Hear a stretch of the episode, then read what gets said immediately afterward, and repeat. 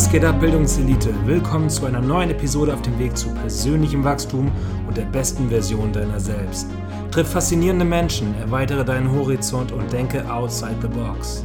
Denn Bildung ist unser höchstes Gut. Mein Name ist Torben und ich wünsche dir viel Spaß mit dieser Folge.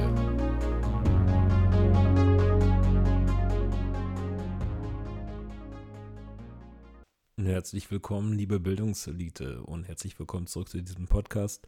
Es ist nun ein wenig Zeit vergangen, seit die letzte Folge aufgenommen worden ist. Bitte verzeiht mir, aber das lag daran, dass ich Lehrer bin und die Präsenzunterrichtsphase wieder begonnen hatte, nachdem wir lange Zeit im Distanzunterricht waren. Was für mich bedeutet hat, dass viele Klassenarbeiten und Klausuren geschrieben worden sind und ich einfach wirklich viel Korrekturaufwand hatte.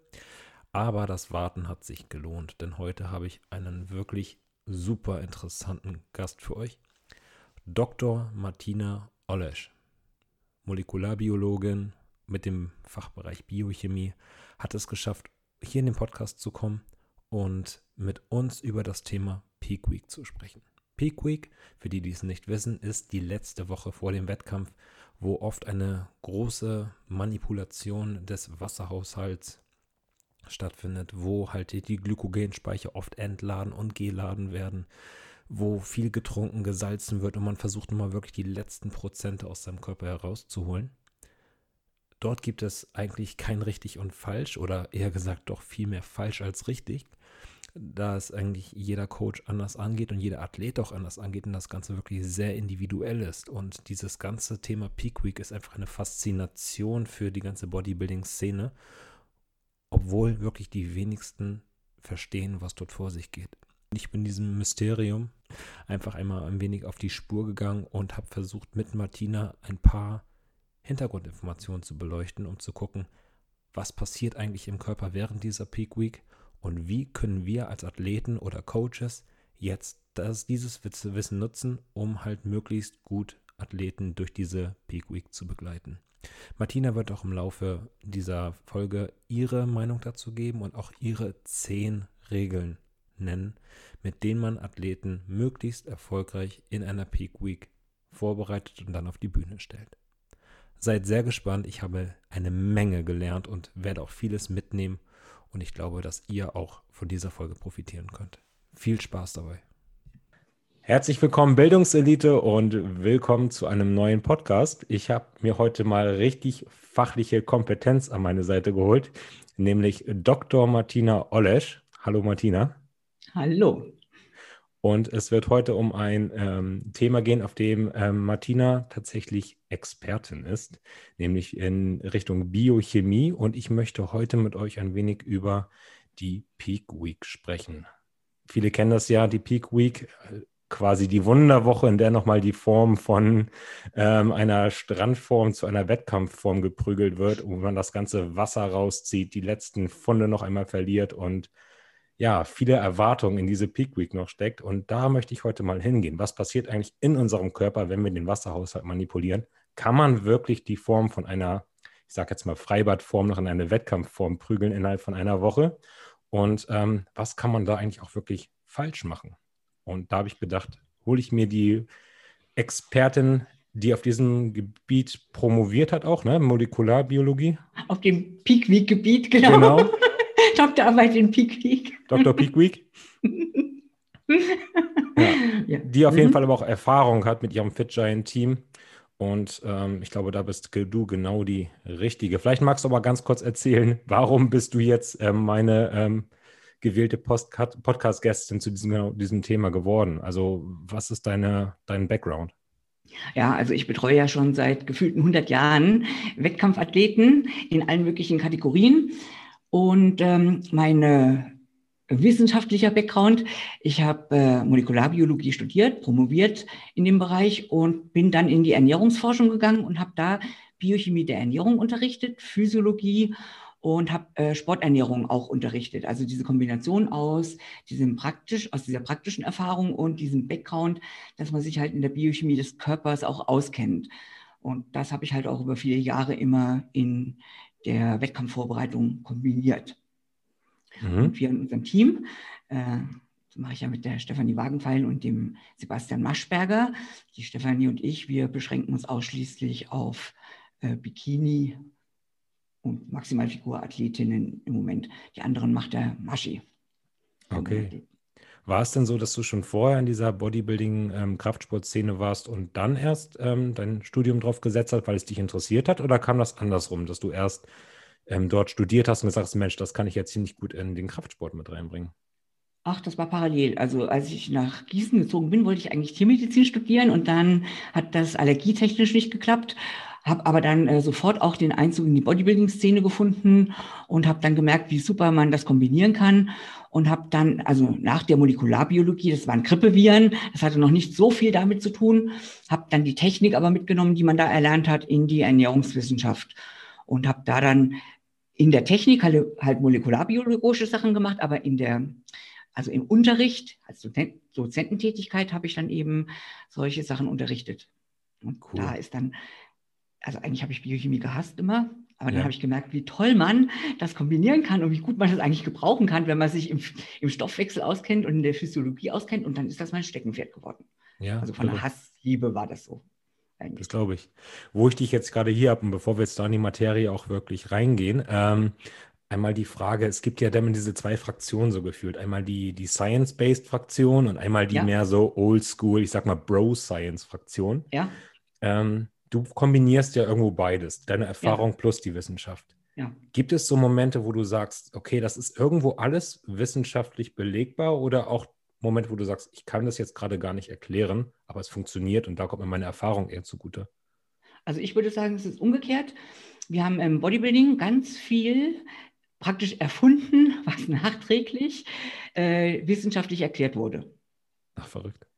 Ja, also wir wussten schon damals, dass man viel mehr Eiweiß essen muss, als die Fachgesellschaften sagen.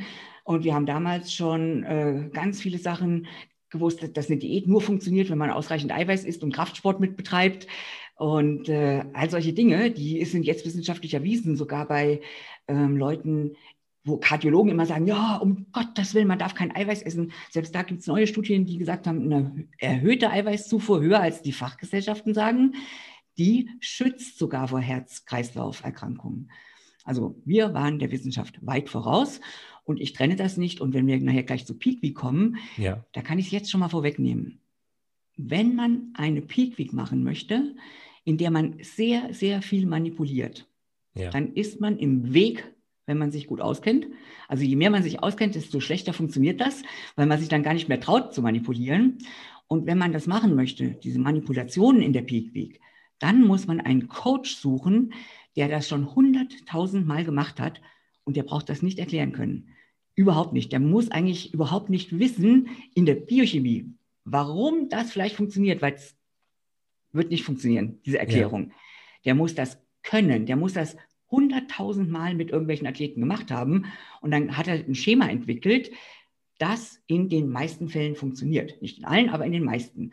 Und da braucht man keine wissenschaftliche Erklärung für, weil wenn man da anfängt, das werden wir nachher sehen, wie komplex das ist, da sind die Theoretiker, die kommen nie ans Ziel. Das weiß ich mit Sicherheit. Irre.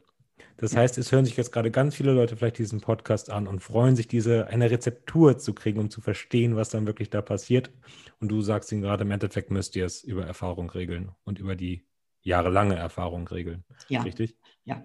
Also je mehr man eingreifen möchte. Ja. Wenn man äh, so wenig eingreift, das kommen wir ja vielleicht auch noch hier, nachher ja. zu dem Punkt, dann äh, ist man auf der sicheren Seite. Mhm.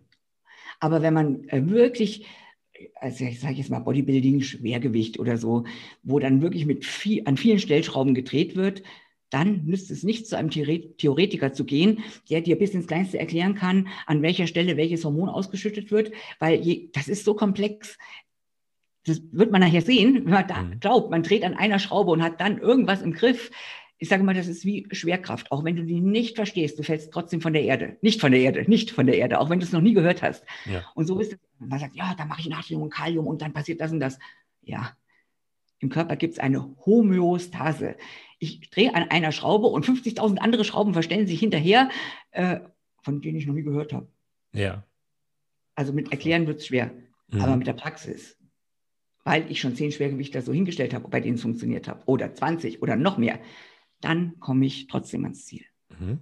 Ich kann es aber vielleicht nicht klassischen erklären. Stellschrauben, sprich Salz, Kalium, ähm, Kohlenhydrate, Flüssigkeit, da kommen wir sicherlich nochmal später drauf zu sprechen. Ja. Jetzt hast du gerade natürlich gesagt, das ist eine Homöostase mit 10.000 Stellschrauben, die halt auch noch dann in zigtausend andere Stellschrauben übergehen.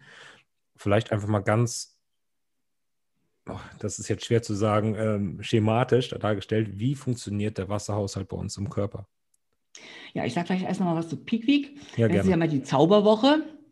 Und da soll dann aus dem Lauch ein Schwergewichtler gemacht werden und dann soll Fett entwässert werden. Und äh, beides äh, wird nicht funktionieren. Ich habe zehn Regeln für eine Peak Week, die kann ich nachher vielleicht auch nochmal nennen, wie Gerne. man äh, da vorgehen kann. Das sind zehn allgemeingültige Regeln. Und äh, wie der Wasserhaushalt funktioniert, äh, da könnte ich jetzt eine Biochemie-Vorlesung darüber halten. Aber ich versuche es mal grob zu machen. Gerne. Also sag jetzt mal so, die Niere, die muss ja funktionieren. Und die Niere, die funktioniert schon mal nur, wenn ein gewisser Blutdruck vorhanden ist. Und deswegen muss der Blutdruck streng reguliert werden. Das war der eine Punkt. Also die Niere als Chefin über Ausscheidung von Giftstoffen, die sagt, ich kann nur arbeiten, wenn der Blutdruck passt. Mhm. Und der Blutdruck muss deswegen konstant gehalten werden, auch noch für andere Gründe, aber ich kann es jetzt nicht ganz so komplex machen. Alles gut. Und wenn die Niere jetzt merkt, aha, der Blutdruck passt nicht mehr, ich kann nicht mehr arbeiten, dann wird die gegensteuern. Und wie kann so ein Blutdruck konstant gehalten werden? Also Blutdruck kann man sich vorstellen, das sind die Blutgefäße, die sind wie Schläuche. Und je mehr Wasser drin ist, desto mehr Druck ist auf den Schläuchen, desto höher ist der Blutdruck und desto besser funktioniert die Niere. Also in physiologischen Grenzen, natürlich nicht wieder, wenn es um drüber geht. Und ich kann den Blutdruck deswegen konstant halten, weil ich mehr Wasser in die Gefäße kriege.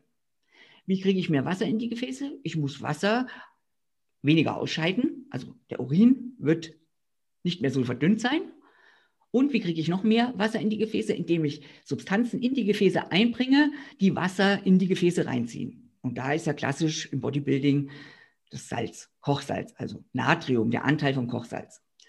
Und das versucht die Niere jetzt. Wenn die merkt, der Blutdruck sinkt, dann versucht die Niere weniger Wasser auszuscheiden und mehr Salz in den Blutgefäßen zurückzuhalten. Mhm. Dann hat sie ihren Blutdruck erhöht. Das ist ein Mechanismus. Dann kommen noch andere Sachen dazu. Der Blutdruck wird nicht nur in der Niere gemessen, sondern auch in den Blutgefäßen. Dann misst die Niere in sich selber, in ihren, die heißen Glomeruli, das sind die Filterorgane, ob genug äh, Flüssigkeitsvolumen in denen drin ist. Wenn das nicht der Fall ist, macht die Niere das gleiche wieder. Volumen muss erhöht werden. Wie erhöht das Volumen? Es wird weniger ausgeschieden, mehr Salz wird zurückgehalten. Alles das gleiche System. Jetzt könnte man ja sagen, da kann man einfach mehr trinken. Aber so einfach lässt man sich nicht überlisten bei uns im Körper. Nur die Flüssigkeitsmenge reicht nicht aus. Es gibt auch noch Chemorezeptoren, also die messen die Chemie in Urin und im Blut. Und da wird gemessen, wie viel Elektrolyte drin sind. Elektrolyte sind Natrium, Kalium, Calcium und so weiter. Für unsere Fälle in erster Linie von Bedeutung Natrium und Kalium. Mhm. Auch da muss die Konzentration genau stimmen. Und das macht man ja auch im Bodybuilding, manipuliert mit Natrium und Kalium. Das wird aber auch gemessen. Und wenn da die Konzentrationen schwanken, dann fängt die Niere auch wieder an, gegen zu regulieren. Das ist mhm. der dritte Messfühler. Und als vierter Punkt kommt der Sympathikus ins Spiel. Das ist das Nervensystem, was aktiviert wird, zum Beispiel, wenn wir Sport machen. Also Training in der Peak Week. Ja. Der wird auch noch aktiviert und der steuert auch noch, wie viel Wasser und Salz zurückgehalten wird. Also das sind die vier Punkte. Da wird der Wasserhaushalt mit geregelt. Und wenn jetzt an einem von diesen vier Punkten irgendwas verrutscht ist, dann sagt die Niere als Chefin über das System, das gefällt mir nicht. Da müssen wir gegensteuern. Und dann schüttet die Proteine, hormonähnliche Substanzen aus und die dann über eine komplizierte Kaskade, da ist die Lunge beteiligt, die Leber ist beteiligt und am Ende, also Renin heißt das, die Substanz, die ausgeschüttet wird, und am Ende wird dann das Aldosteron gebildet. Und das Aldosteron ist ja das, wo im Bodybuilding immer viel manipuliert wird. Aldosteron ist ein Hormon, was Wasser und Salz im Körper zurückhält. Das ist eins von denen. Aber es gibt noch ein anderes. Das heißt ADH, antidiuretisches Hormon. Das wirkt da auch noch mit. Dann gibt es noch das Vasopressin, das macht die Blutgefäße eng. Im Bodybuilding auch nicht erwünscht, damit der Blutdruck steigt. Also wer möchte schon enge Blutgefäße? Wir wollen doch alle Adern haben. Ah, ja, also so. Dann gibt es noch andere, die da mitwirken. Aber das sind die beiden wichtigen, ADH und Aldosteron. Die führen dann wieder dazu, dass Wasser und Salz zurückgehalten wird und dass die Gefäße sich verengen und dass wir vermehrt Wasser im Körper zurückhalten. Und dadurch kommt es zu einer Blutdrucksteigerung und zu einem erhöhten Gefäßvolumen, Wasser und Salz. Hört okay. sich jetzt erstmal gar nicht mal so kompliziert an. Oh, schon. also ich glaube, man hat jetzt schon mal den Eindruck gekriegt, dass ähm, ganz viele Sachen auf einmal zusammenwirken und die vielleicht auch irgendwo ein bisschen gegensprüchlich sind. Ja. Das heißt, wenn ich das eine manipuliere, kann halt, wie gesagt, auf der anderen Seite auch schon was passieren. Klar, es ja. sind erstmal vier oder fünf Faktoren, die du jetzt genannt hast, drei, vier Hormone, ja. die jetzt maßgeblich dafür beteiligt sind.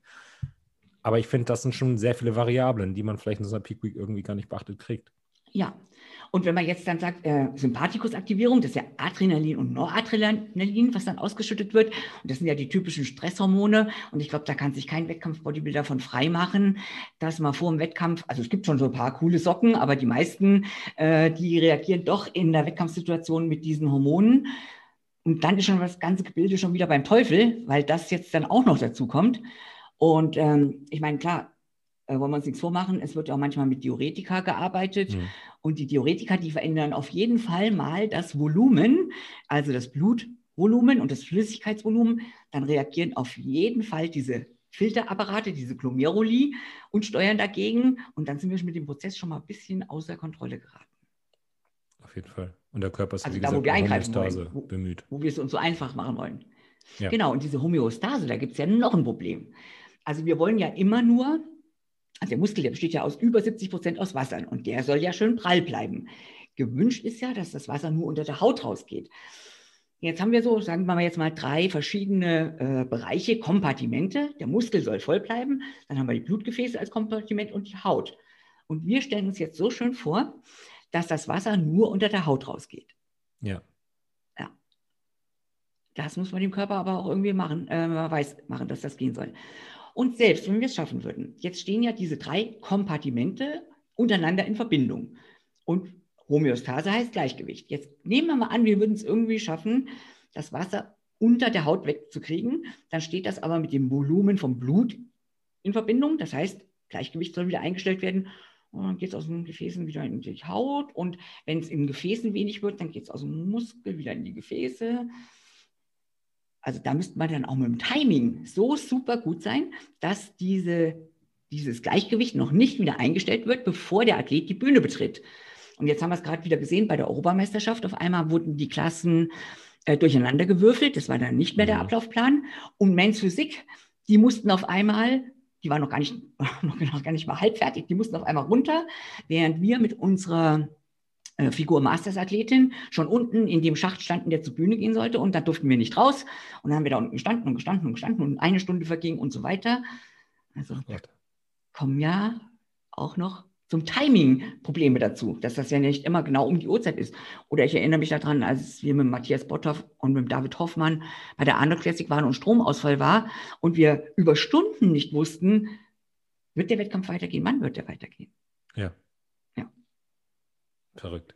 Und dann gibt es ja auch noch Wettkämpfe, wo du ähm, an einem Tag ein Prejudging hast, am nächsten Tag ist ein richtigen Wettkampf oder das Finale. Kann man an, das ist auch eine gute Frage, wie lange kann man eigentlich diese Hummel oder diesen, diesen Zustand überhaupt halten? Wie lange kann man das halten? Und ähm, kann man an zwei aufeinanderfolgenden Tagen, dass sie denselben Zustand wieder erreichen? Schwierig. Sehr schwierig wahrscheinlich. Ja. Die Frage ist halt, äh, an welcher Stelle will ich denn manipulieren? Da ist auch ein Unterschied weil diese, zum Beispiel dieses äh, ADH, dieses antidiuretische Hormon, da sind die Manipulationen relativ kurzfristig, auch kurzfristig spürbar. Beim Aldosteron, da ist es komplizierter. Das Aldosteron, das wirkt nämlich nicht sofort, sondern das wirkt über einen Umweg, über die DNA. Also das Hormon bindet an seinen Rezeptor, der Rezeptor geht in die DNA und dann bildet es dann vermehrt Kanäle die Wasser und Salz zurückhalten. Das heißt, es ist ein Prozess, der dauert mal mindestens 24 Stunden. Ja. Im umgekehrten Fall natürlich auch. Wenn ich das Aldosteron runterdrücke, Dann müssen erstmal alle Rezeptoren besetzt sein, dass es nicht mehr binden kann. Und dann äh, müssen die Kanäle, die drin sind, abgebaut werden und keine neuen mehr eingelagert werden. Also da ist mit einer schnellen Manipulation jetzt wieder nichts drin. Ich glaube, spätestens jetzt wird schon der geneigte Zuhörer wissen, wie kompliziert das Ganze ist und wahrscheinlich Angst haben, da überhaupt was zu manipulieren.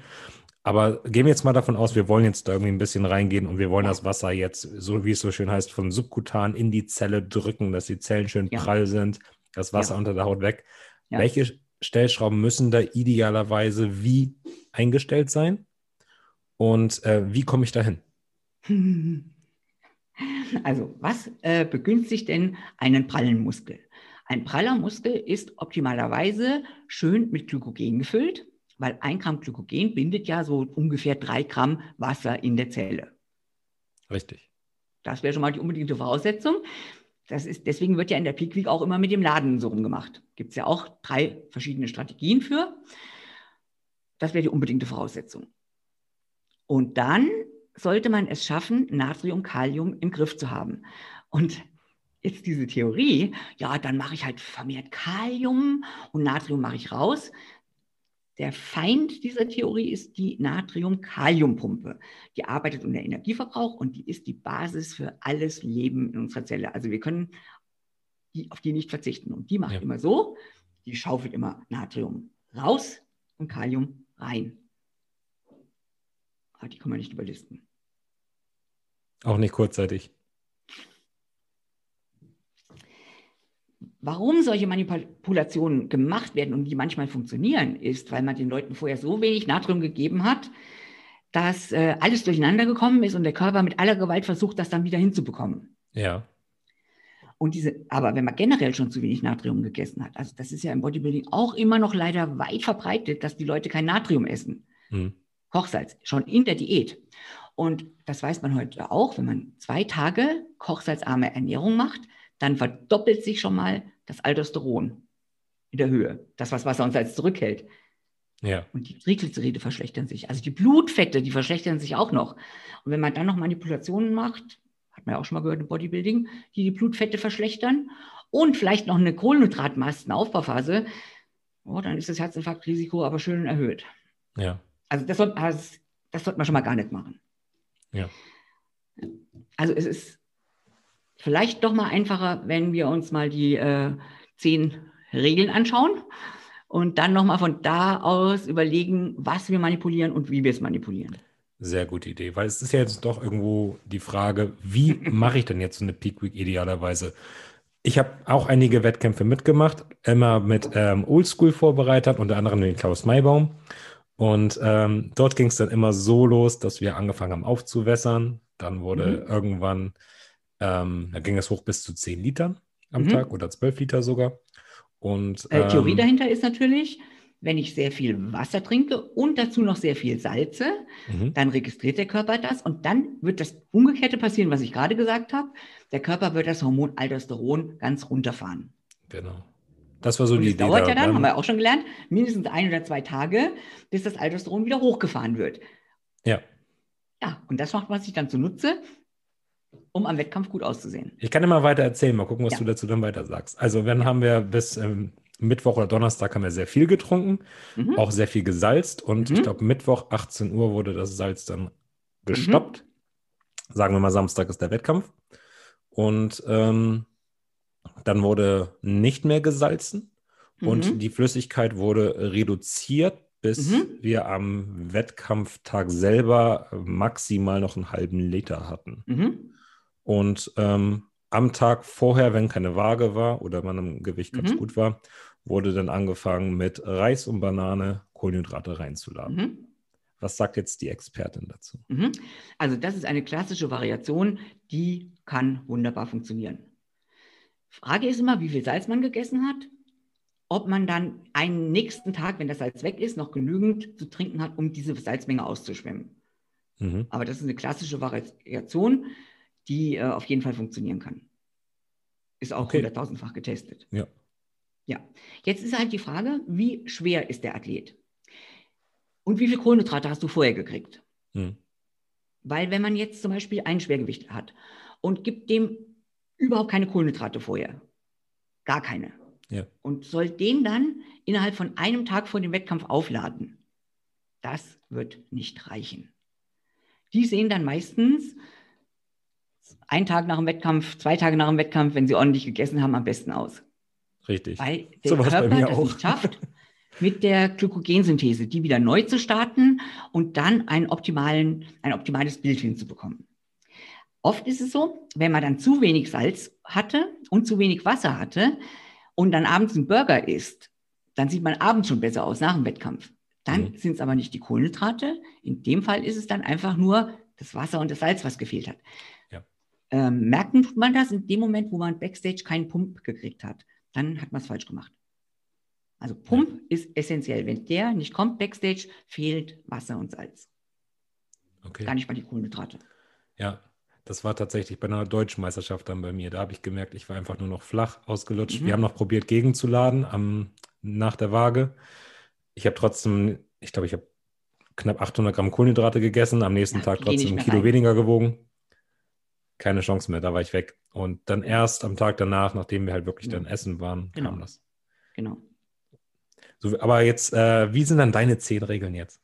Also, die Peak Week ist ja nicht dazu da, dass man seine, also seine Form verbessert. Also Form meine ich jetzt in dem Falle Körperzusammensetzung. Das Fett muss weg sein, wenn die Peak Week anfängt. Am besten schon eine Woche vorher. Also die Körperzusammensetzung, die muss eine Woche vor dem Wettkampf, am besten schon zwei Wochen vor dem Wettkampf fertig sein.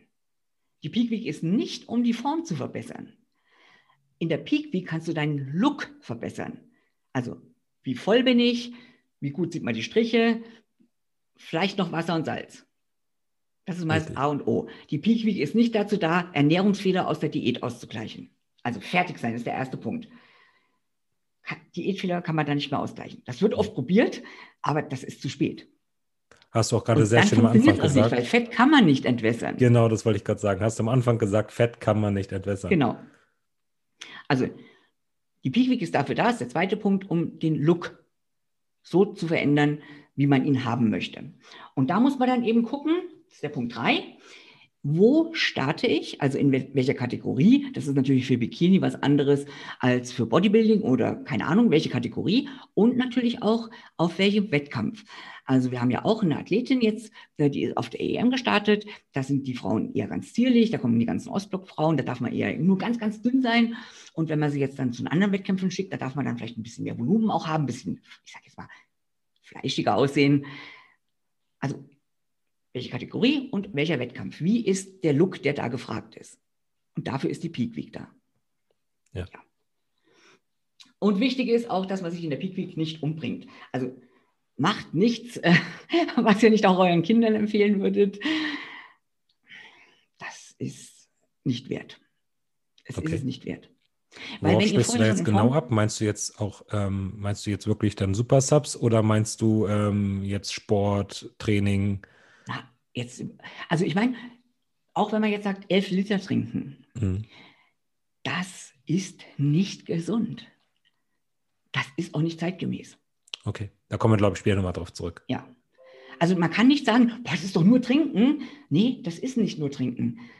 Elf Liter, und da gibt es ja auch noch Leute, die noch mehr trinken, bei einer 50-Kilo-Frau. Entschuldigung, aber das ist nicht gesund. Nein. Nein. Da muss man auch mal ähm, realistisch bleiben. Richtig. Ja. Entschuldigung, ich bin ins Wort gefallen, aber mach Ja, gerne macht weiter. nichts. Äh, und vor allen Dingen, manchmal machen ja Leute auch eine Peak Week für ein Fotoshooting. Und da würde ich dann eher sagen, also macht mal Piano, Leute. Vielleicht äh, nimmt man dann lieber ein Bildbearbeitungsprogramm hinterher, wenn es nicht passt. ja, das machen die ja täglich auf Instagram. Was muss ich denn da mich umbringen für ein Fotoshooting? Also sicher nicht. Und dann der, ähm, was haben wir da? Äh, der fünfte Punkt wäre, versau die Form nicht. Also normalerweise ist man ja im, in Time. Das heißt, man sieht ja in den Wochen vor dem Wettkampf schon sehr gut aus. Sonst hat man ja was falsch gemacht. Dann ist ja vorher was schiefgelaufen. Und wenn man jetzt zwei Wochen vor der Peak, also vor der Bühne, zwei Wochen vor der Peak, Bühne, eine Woche vor der Peak Week schon sehr gut aussieht, dann würde man doch in der Peak Week, also versucht man doch eigentlich von 90 auf 95 Prozent zu kommen und in vielen Fällen rutscht man runter auf 80 Prozent. Mhm. Wenn man das schon ein paar Mal gemacht hat und es hat nicht funktioniert, dann würde ich doch sagen, vielleicht bringt man doch lieber die 90 Prozent aus der Woche davor wenigstens auf die Bühne und macht mal gar nichts. Ja. No risk, no fun, aber trotzdem wenigstens das hinbringen, was man vorher sich hart erarbeitet hat. Das wäre so mein Rat. Also würdest du sagen, wenn jemand eine Woche vorher schon wirklich richtig gut aussieht, dann mach genauso weiter und stell dich auf die Bühne? Ja, kann ich jetzt mal sagen, unsere Bikini-Athletinnen machen gar nichts. Ja, okay, Bikini. Wie ist jetzt mit Bodybuilding, ja. Schwergewichtsbodybuilding? Ja, also Bodybuilding, also Bikini muss man auch eine Einschränkung machen, äh, zyklusabhängig ja. kann das manchmal auch ins Auge gehen. Da würde ich dann halt auch, wenn das jetzt ein, ein ungünstiger Tag vom Zyklus ist, ja, aber das weiß man ja vorher meistens. Also auch nicht immer, weil das kann ja variieren in dieser Phase, aber meistens weiß man das. Und im Schwergewichtsbodybuilding, ja, da würde man wieder den Coach befragen. Mhm. Aber oft ist es auch so, wenn man da richtig manipuliert, dass dann einfach der Look nur noch flach ist. Und mhm. der Look, der heute gefragt ist, ist ja mit Volumen. Richtig. Kommt aber auch auf den Wettkampf an. Also wenn man jetzt äh, Classic Bodybuilding vielleicht bei uns startet, dann äh, zieht vielleicht ein Strich mehr. Muss man dann auch wieder überlegen. Ja. Ähm, ja, du hast jetzt, glaube ich, davon Wassermanipulation gesprochen, aber so mit Entladen, Laden würdest du das trotzdem dann tun? Oder? Ja, das äh, können wir nochmal sehen. Mhm. Kommen wir jetzt erst nochmal zu Punkt 6. Okay, man klar. soll auf gar keinen Fall neue Lebensmittel einführen. Also nicht, was man noch in der ganzen Diät nicht gegessen hat, jetzt führt 100 Prozent zu äh, Magen-Darm-Problemen direkt vom Wettkampf müssen auf jeden Fall die Ballaststoffe raus. Und so es noch nicht geschehen ist, die Zuckeralkohole. Also ich bin ja eh kein Fan von Zuckeralkoholen, aber wenn man, äh, also zwei Tage vom Wettkampf mindestens müssen die raus. Warum? Weil die immer zu äh, Blähungen und Unverträglichkeitsreaktionen im Darm führen. Und also wenn man jetzt ein normaler Mensch ist und vielleicht mal einen Zahnmännchen-Kaugummi isst, aber das passiert in der Realität nicht. Ich weiß, was die für Mengen essen.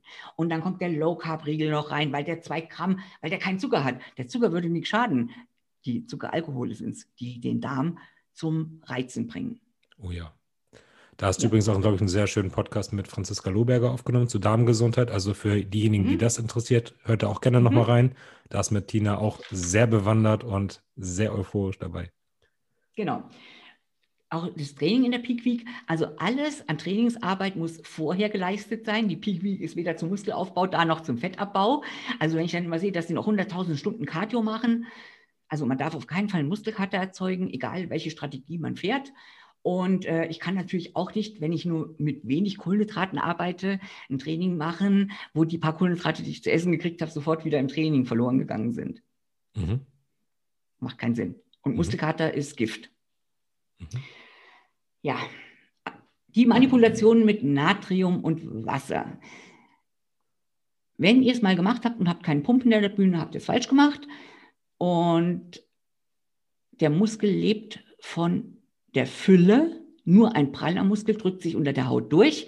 Und wenn man plötzlich glatt aussieht, obwohl man vorher die ganze Zeit kein Fett hatte, dann hat man nicht an Fett zugenommen, sondern man hat einfach zu wenig Volumen gehabt. Und das muss nicht zwingend an den Kohlenhydraten liegen. Das ist ganz oft ein Problem von Wasser und Salz. Mhm. Wie gesagt, wenn man dann den Burger isst, der hat ja jetzt auch nicht die Welt an Kohlenhydraten, der zieht aber durch sein Salz eben Wasser.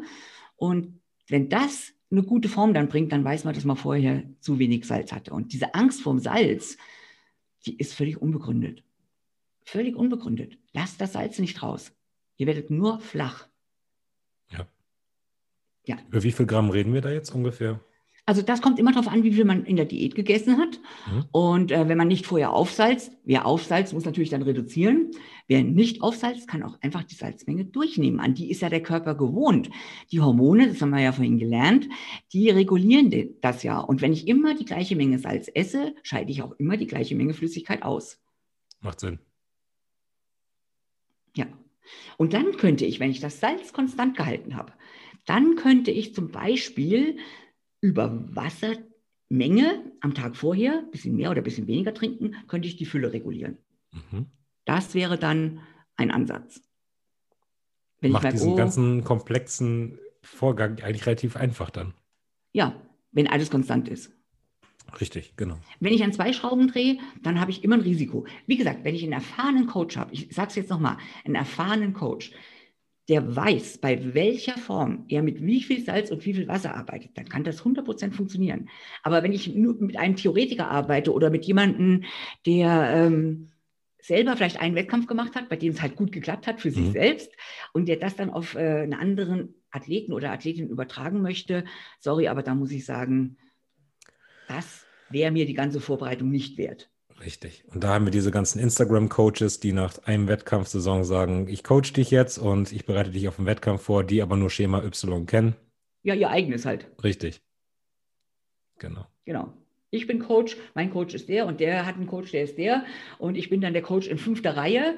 Und äh, äh sorry, aber jetzt überlegt euch doch mal, was so eine Wettkampfvorbereitung kostet, an, nicht nur an Geld, sondern auch an Energie und was für Risiken man eingeht, die Familie, äh, den Freund verliert man, keine Ahnung, was man alles aufs Spiel setzt. Und das legt man dann in die Hand von jemandem, der äh, ein oder zwei Athleten mal auf die Bühne gebracht hat. Ja. Würde man das mit seinem Auto machen? Würde man das zu einem Hobbyschrauber bringen? Oder das würde man doch in, also wenn das, da hängt ja die, die Gesundheit auch von ab. Richtig. Ja. Und wie gesagt, das muss keiner sein, der äh, da studiert haben muss oder sonst irgendwas. Aber der muss halt schon ein paar Athleten da oben gehabt haben und die müssen überlebt haben und äh, vielleicht nicht im Krankenhaus gelandet sein. Das wäre so mein Anspruch an einen guten Coach. Absolut. Und jemanden Gewicht verlieren zu lassen, ist relativ einfach. Das kriegt jeder hin. Ja, äh, Essen wegstreichen kann jeder. Richtig. Aber das mit Kopf, Verstand und auch einem gesundheitlichen Aspekt zu machen, bis hin zum letzten Tag, Ne? Und du, man hat ja genau. anscheinend gehört, wie viel man gerade in der letzten Woche da auch nochmal genau. gut Deutsch das verscheißen kann. Punkt 10. Genau. Nimm einen erfahrenen Coach. Ah. Keinen Athleten, der es nur für sich selbst mal hingekriegt hat. Das ist ja super, wenn er es für sich selbst hingekriegt hat. Gott, Gott bewahre, ich will es nicht schlecht reden, aber das heißt doch nicht, dass es für jemand anderen genauso funktionieren muss. Und äh, nimm keinen Theoretiker. Also es gibt ja unheimlich viele Theoretiker, äh, aber wenn der halt noch keinen gut auf die Bühne gebracht hat oder vielleicht nur einen, dann wäre das jetzt auch nicht der Coach meiner Wahl. Klar. Und es gibt genug Leute, die schon 100 Athleten oben gehabt haben. Absolut. Ja. Sehe ich genauso. Also das wären so meine zehn Regeln. Wenn man die jetzt mal oder so grob, Entschuldigung? Ja. Wenn man die jetzt mal so grob zusammenfassen würde, wäre es doch eigentlich im Prinzip, siehst du vorher gut aus, also erledige deine Arbeit vorher, siehst du vorher gut aus, lass den Wagen so laufen. Möchtest du jetzt unbedingt damit Wasser was machen, dann ähm, übertreib's nicht, mach's mit dem Verstand. Ja. Über das Wasser regulieren wir die Fülle. Ja. Salz lässt du bitte drin. Ja. Und wenn du Salz reduzieren willst, musst du voraufgesalzt haben. Ja. Gut. Ja. Und das, ähm, ähnlich ist es ja auch mit den Kohlenhydraten. Da gibt es ja äh, drei Strategien. Also die klassische ist ja die, die du gemacht hast. Das heißt ja heute dann äh, Englisch, glaube ich, Backload. Also ja. man äh, nimmt vorher die Kohlenhydrate raus und geht hinterher mit rein. Damit kann man den größten Erfolg haben, aber mhm. man hat auch das größte Risiko. Und man hat immer das Risiko, dass man es nicht rechtzeitig wieder vollkriegt oder dass man zum Wettkampf dann halt auch mal überladen ist. Das kann man äh, mit einem Athleten machen, mit dem man schon oft zusammengearbeitet hat, den man gut kennt. Und vielleicht auch mit Leuten, mit denen man während der Diät häufig mal ein Refeed gemacht hat und man die Erfahrung aus den Refeeds, wie viel verträgt denn der an Kohlenhydraten, wie sieht denn der aus, wenn er ein paar Kohlenhydrate drin hat. Das ist zwar nicht das gleiche wie Wettkampf, da ja, kommen viele andere Faktoren, aber da hat man schon mal so ein bisschen eine Idee. Mhm. Ähm, wie gesagt, da kann man die größten Erfolge mit haben, weil man einen, schon einen deutlichen Unterschied mit hinkriegen kann, aber es ist ja auch das größte Risiko. Mhm. Klar, da kommt auf dieses Timing-Aspekt wieder mit rein, auf jeden Fall. Genau. Und ähm, wir sind, also dieses, ähm, dieses super Kompensation, das kommt ja eigentlich aus dem Ausdauersport. Ja. Und äh, wir sind halt keine Ausdauersportler. Das ist richtig. Muss man bedenken. Das ist richtig. Ja. Und in diesem ähm, Approach hat man dann auch dann die sogenannten Entladetrainings mit drin, wo die Speicher nochmal richtig leer gemacht werden, ne? wo es den Trainings ja. nur darum geht, wirklich die Kohlenhydratspeicher leer zu machen. Ja. Und, Macht natürlich ja. auch nur Sinn, wenn ich vorher Kohlenhydrate gegessen habe. Ich sehe das häufig bei den Bikini-Mädchen, die machen dann ein brutales Entladetraining, haben aber vorher schon nur noch 80 Gramm Kohlenhydrate gehabt. Die waren Richtig. ja nur fürs Gehirn. Welche Muskeln muss man da entleeren? Also es muss schon auch ein bisschen Sinn machen. Ja, die würden dann wahrscheinlich besser damit fahren, einfach mal wirklich die Füße stillzuhalten und den Stresslevel runterzufahren. Das wäre ganz wichtig. Wird aber auch nicht gemacht, weil man hat ja Angst, man wird dann fett. Genau. aber es wäre sinnvoll. Ja. Und wenn man, das, äh, wenn man mit Frauen arbeitet, wäre es immer ganz gut, wenn man so eine Art Frontload macht. Mhm. Also, weil oft ist es so, wenn man Frauen zu lange zu, zu viele Kohlenhydrate, und das sind leider ganz, ganz wenige, gibt, dann irgendwann ich sage immer, läuft das dann ins Kastenbrot. Das sind immer so diese kleinen Restfettansammlungen rund um den Bauchnabel in den Klassen, wo man nicht so brutal hart sein muss. Mhm. Und da ist besser, man gibt ihnen ein bisschen die Kohlenhydrate vorher und dann kann das schon wieder rauslaufen. Okay, das heißt, die würden dann zum Montag hin schon mehr Kohlenhydrate kriegen und die werden dann peu à peu reduziert. Genau, nach dem Aussehen. Muss mhm. man halt immer gucken. Gibt es auch keine feste Regel, aber das würde ich empfehlen. Das wäre dann eher so deine Herangehensweise, was so Bikini-Athletinnen und so angeht. Ja. Mhm. Und äh, auch bei Männern, bei denen man weiß, es gibt ja auch Männer, die so ein bisschen Östrogenbomber sind, mhm. äh, bei denen man weiß, wenn man denen viel Kohlenhydrate gibt, dann ähm, laufen die über. Da würde man auch lieber ein bisschen vorher mit einer größeren Menge reingehen, dass mal die Speicher voll sind, aber dass das Restwasser dann schon wieder rausgeht. Okay. Und die dritte Möglichkeit? Oder, hm? Und die dritte Möglichkeit, von der du gesprochen hast? Die dritte hast? Möglichkeit wäre, dass man die Kohlenhydrate, wenn man sie vorher schon reduziert hatte, ist ja bei den meisten so, also man, wer geht heutzutage noch mit ganz viel vollen Speichern hin? Das haben wir ja ganz, ganz selten, außer vielleicht im Schwergewicht. Da würde ich immer versuchen, die Kohlenhydrate gar nicht äh, so arg zu reduzieren, ist meistens auch gar nicht nötig. Mhm. Dass man dann die Kohlenhydrate langsam Tag für Tag erhöht und guckt, wie ist denn der Füllungszustand. Ja. Muss man natürlich auch Erfahrung haben. Ich kann jetzt sagen, ups, jetzt ist ja Freitag und ich habe mich total verschätzt, der ist ja noch total leer. Also da muss man schon auch ein bisschen wissen, mit wie viel Kohlenhydraten fange ich denn an, äh, dass ich einen schönen Füllungszustand habe. Aber dann kann der Stoffwechsel in den Muskeln, also der Glykogenstoffwechsel, der kann dann auch langsam hochfahren. Das ist ja eine Frage, wie viele Enzyme werden gebildet? Das geht ja auch über die DNA. Das ist ja nicht, dass die Enzymaktivität selber hochgeht, sondern es werden wieder neue Enzyme gebildet. Das hat dann über die Woche schon Zeit und dann ist der zum richtigen Zeitpunkt hoffentlich optimal geladen. Mhm. Gut. Hängt dann so ein bisschen zusammen mit den Klassen, in denen man startet und auch mit dem Gewichtslimit, ob man ja. ein Gewicht, die Waage schaffen muss oder nicht, richtig? Ja. ja. Aber das ist ja auch meine Meinung. Ja. Gehört zu einer Vorbereitung, dass man die Gewichtsklasse vielleicht schon hm, vorher erreicht hat. Auf jeden Fall, klar. Aber es ist schwer. Also das haben wir schon oft erlebt. Das musste halt einen, einen mit Gewalt runterdrücken, weil der einfach keine Muskeln mehr verliert am Schluss. Ja. Also da ist ja viel Theorie mit jetzt dabei. Richtig, Im richtig. Hardcore-Bodybuilding sieht vieles anders aus. Man kennt das ja auch, dann ist man da sechs Wochen vorher schon bei ähm, eigentlich ja. ganz gut davor, aber irgendwie will das genau. Gewicht dann doch nicht mehr runtergehen, diese genau. letzten zwei, drei Kilo, und man quält sich da wirklich nachher, um die Waage zu schaffen. Ja, weil die Form ist eigentlich fertig und man muss ja. damit Gewalt Muskeln verlieren und das ist gar nicht so einfach. Das stimmt, das ist richtig. Ja. Ähm, jetzt gibt es ja auch diesen Mythos des Fettladens in Anführungsstrichen, also dass man halt am Abend vor vielleicht dann doch nochmal irgendwie eine dicke Butterstulle isst. Ähm, wie siehst du das mit Fetten im Aufladen? Bin ich Fan von. Warum? Was ist der Sinn dahinter? Weil im Prinzip kann man sich ja vorstellen, Kohlenhydrate, ja, die ziehen Wasser in die Muskulatur, Glykogen bindet Wasser, das, was wir gesagt haben. Was ist der Hintergrund zu Fett? Also ist ja nicht entweder oder, sondern ja. eine Kombination aus beiden. Genau. Um die intramuskulären Triglyceridspeicher, die sind zwar nicht riesig groß, aber die kann man natürlich noch auch mit aufladen, ohne das Risiko zu haben, dass man davon überladen wird. Und das kann man noch zusätzlich nutzen. Und man hat natürlich auch noch Energie. Mhm. Gerade bei Leuten, die vielleicht wenig laden dürfen. Also Frauen, ja. die mit Kohlenhydraten schnell überladen sind. Aber die müssen ja auch ein bisschen Energie haben. Die müssen ja auch Power für den Wettkampf haben. Also es ist ja jetzt nicht so, dass die nur da oben stehen und schön aussehen müssen. Mhm. Was sagst du Leuten, die jetzt in der Diät dann wirklich äh, diesen Low-Fat Herangehensweise genommen haben, aber die jetzt wirklich mhm. dann vielleicht auch am Ende der Diät nur noch bei 30 Gramm Fett sind durch meinetwegen das Kokosöl zum Anbraten und das, die zwei Eier am Morgen. Ähm, macht es bei denen dann Sinn, weil du ja sagtest in deinen Regeln keine neuen Nahrungsmittel hinzunehmen? Macht es dann für die auch Sinn, trotzdem das Fett reinzunehmen? Das ist sehr schwierig. Das muss man unbedingt mal in einem Refeed probiert haben, weil natürlich, wenn ich jetzt dann jemanden, also ich meine, abgesehen davon, dass ich von dieser Ernährungsweise jetzt so nichts halte, ja. aber gut, nehmen wir an, wir haben das so gemacht, äh, dann muss man das mal in einem Refeed probiert haben, weil wenn ich so jemanden dann plötzlich jetzt auf jede Maiswaffel oder Reiswaffel 20 Gramm Butter gebe, dann kann der natürlich auch Durchfall kriegen. Richtig. Klar. Ja. Der Darm entwöhnt sich ja sozusagen auch ein wenig die Darmflora, richtig? Ja, das merkt man halt ja bei sich selber, wenn man eine relativ einseitige Ernährung hat, egal in welche Richtung, wenn da plötzlich was Neues reinkommt, das kann das gesündeste Essen sein oder wenn man sich sehr gesund ernährt, dann mal eine Pizza isst, wie schlecht die Darmflora auf solche Sachen reagiert. Also das, das ja. Risiko zu groß. Kennt, glaube ich, jeder Athlet auch nach dem Essen am Bankett dann abends die ganzen neuen ja. Lebensmittel wieder rein und dann gibt es erstmal die Bauchschmerzen des Grauens ja. Ja. in der Nacht. Ähm, was mich jetzt tatsächlich noch ein bisschen interessiert, und das, das geht vielleicht ein bisschen davon weg, aber ähm, wie kann es halt wirklich dann passieren, dass der Stoffwechsel auf einmal dann in der letzten Woche komplett durchdreht?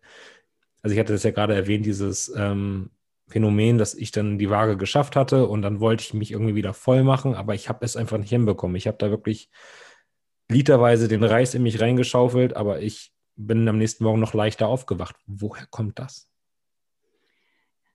Ja, also erstmal muss man überlegen, ähm, welche hormonelle Situation vorliegt. Also man hat ja spätestens bis zum Wiegen enormen Stress. Mhm. Also Adrenalin und Noradrenalin sind sehr hoch. Und das ist eine hormonelle Lage, die für Kampf und Flucht geeignet ist, aber nicht zum Einlagern und zum Verdauen von Nährstoffen. Das ist von der Natur aus so nicht vorgegeben. Jetzt isst man den Reis, je nachdem, wie viel man dazu trinken darf. Mhm und wie viel Salz man hat. Für die Aufnahme im, der Kohlenhydrate im Darm braucht man den natriumabhängigen Glukosetransporter. Der nimmt Glucose mit Natrium und mit Wasser. Sonst transportiert der schon mal nicht.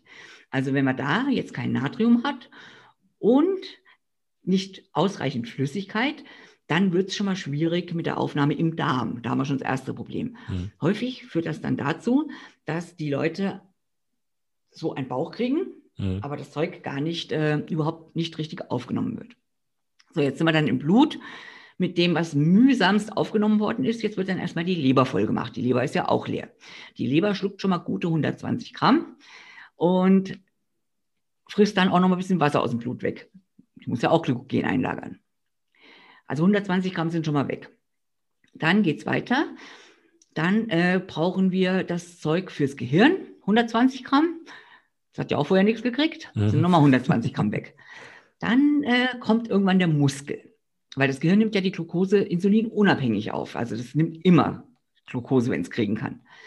Die Leber auch. Jetzt haben wir schon 240 Gramm weg. Und dann bleibt, wie viel Kohlenhydrate hast du gegessen? Oh, das waren bestimmt, bestimmt 700 Gramm Reis, okay. Rohgewicht. 700 Gramm Reis. 7 mal 7 sind äh, 50, äh, 500 Gramm Und dann noch Banane drauf, ne? Mhm. Also dann sind wir jetzt mal, die Hälfte sind, haben wir jetzt schon mal in der Leber und im Gehirn untergebracht. Ja. Und jetzt wollen wir tatsächlich noch 250 Gramm Kohlenhydrate in deiner Muskulatur einlagern. Tatsache. Hm. 250 Gramm. Hm. In einer Muskulatur, die leer ist. Ja. Ja. Wie schwer warst du? Ah, ich war, ähm, ich war Classic Bodybuilding, ich bin nicht wirklich groß. Ich glaube, ich habe mich mit 70 eingewogen und am nächsten Morgen okay. war ich irgendwo bei 68 Kilo. Also sagen wir mal 70, okay. Ja.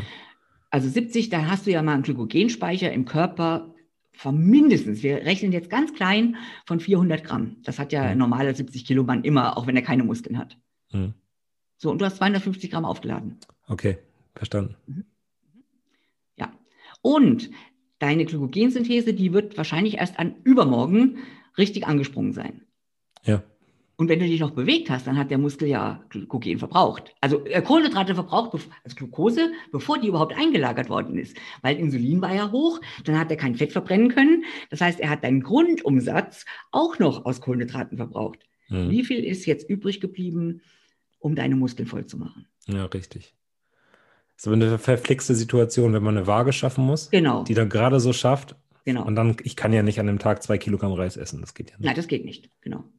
In dem Fall hätte man vielleicht äh, mit hochmolekularer Maisstärke arbeiten ja. können. Die wäre etwas schneller durchgegangen. Dann hätte man aber natürlich auch wieder ein Flüssigkeitsvolumen mitgehabt, sonst wäre es ja auch nicht isoton gewesen. Und dann hätte man mit dem Wasser nichts machen können. Also dann hätte man die Trinkmenge beibehalten müssen einfach. Ja. Das, das geht schon. Das äh, ist aber natürlich ein ungewohntes Risiko. Das hätte man aber mal ausprobieren können im Vorfeld. Stimmt. Interessant, aber allein daran sieht man jetzt, wie komplex das alles auch schon wieder genau. ist. Genau. Und Kalium hätten wir ja auch noch gebraucht für die Glykogeneinlagerung. Und äh, je nachdem, was noch so an Manipulationen geschehen ist, ja. je nachdem, ob genug Kalium da gewesen wäre. Aber Kalium kann tatsächlich auch gefährlich werden, oder? Das kann, ja, also das kann gefährlich werden, aber äh, je nachdem, wie das ist mit der, wenn, also wenn man eine Stoffwechsellage hat, in der Natrium, weil der Körper merkt, er hat zu wenig Wasser und Salz, dann wird ja Natrium in der Niere zurückgehalten. Ja. Das funktioniert aber nur, wenn gleichzeitig große Mengen Kalium ausgeschieden werden. Sonst kann der Körper das Natrium nicht zurückhalten. Das heißt, man hat einen Kaliumverlust. Mhm.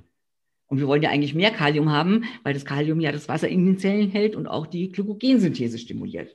Mhm. Da müsste man also auch noch drauf achten, wenn man ähm, wenn man sehr natriumarm ist. Also dieses Salz weglassen, das ist, glaube ich, einer der größten Fehler, der am meisten, äh, also Stoffwechselprobleme im, im Sinne von ähm, Wasser- und Elektrolytstoffwechsel verursacht, ja. die man eigentlich kaum wieder in den Griff kriegt, wenn man Salz weglässt.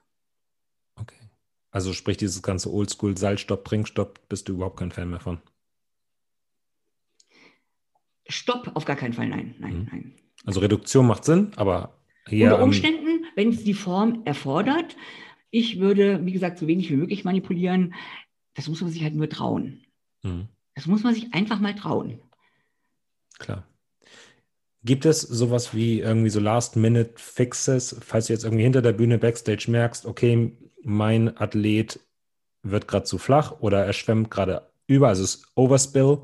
Gibt mhm. es dann irgendwelche ähm, Maßnahmen, die du sagen kannst, die kann man jetzt vielleicht noch machen, so um die Schadensbegrenzung zu betreiben? Oder ist es dann in dem Moment einfach schiefgegangen und der Athlet muss gucken, dass er da möglichst gut auf der Bühne einfach performt, um das zu überdecken? Weil man kennt es ja ganz oft, dass dann die Athleten raufgehen, die werden dann nach dem ersten und zweiten Callout werden die, die verschwinden regelrecht und andere, die fangen einfach an, wirklich zu schwitzen und auszulaufen auf der Bühne. Da ist ja meistens dann im letzten Moment dann noch irgendwas falsch gelaufen. Also auslaufen ist nicht immer, aber ganz häufig ein Zeichen von übermäßigem Diuretikagebrauch, mhm. weil dann die Mineralien nicht mehr im Körper gehalten werden. Nicht immer, also nicht, man kann jetzt nicht sagen, der schwitzt, der hat Diuretika genommen, das um Gottes Willen, aber das ist häufig so. Mhm. Und ähm, so Last-Minute-Dinge sind, also zum Beispiel nochmal Salz nehmen, bevor man auf die Bühne geht, das funktioniert eigentlich sehr gut. Das äh, macht noch mal ein bisschen Pump mhm. und ein bisschen Gefäßvolumen und noch ein bisschen, das, aber wenn einer überladen ist, dann machst du gar nichts mehr. Gar nichts. Okay. Aber das passiert eigentlich sehr selten, dass jemand überladen ist. Die meisten haben ein Problem mit zu wenig Wasser und zu wenig Natrium.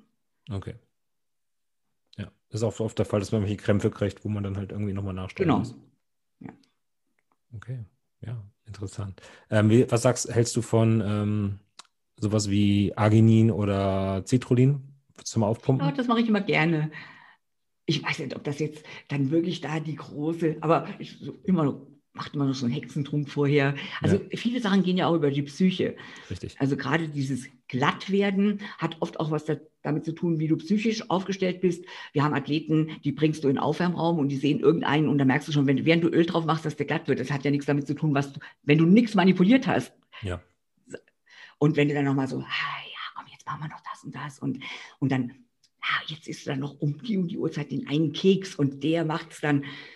Das äh, sind so psychische Sachen.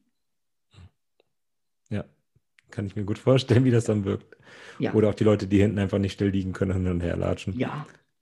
Hast du auch. Ja muss man halt auch überlegen, da gibt es so ein Mittelmaß zwischen da hinten rum, gackern wie so ein Huhn und diesem äh, im Halbkoma da hinten liegen und dann auf die Bühne gehen. Also ich denke mal, es gibt keine Sportart, wo du Höchstleistung bringst, nachdem du den halben Tag mit Füßen hoch im Koma gelegen hast.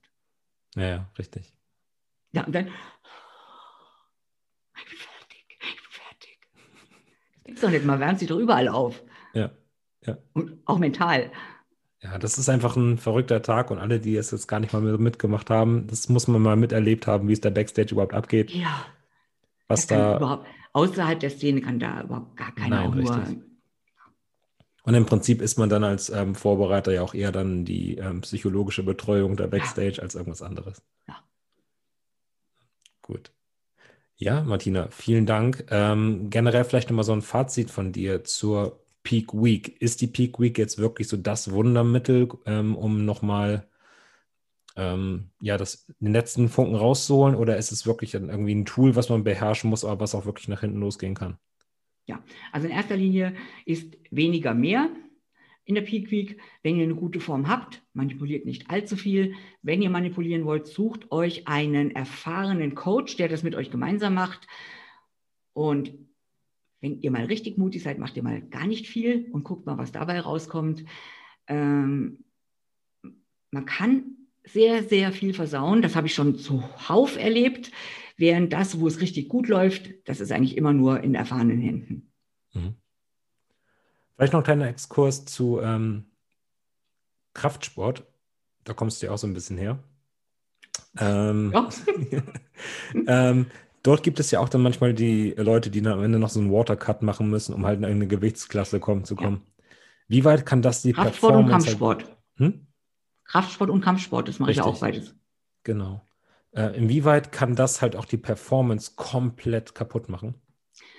Also man sagt, ungefähr drei Prozent äh, Dehydrierung macht ungefähr 30 Prozent Leistungseinbußen.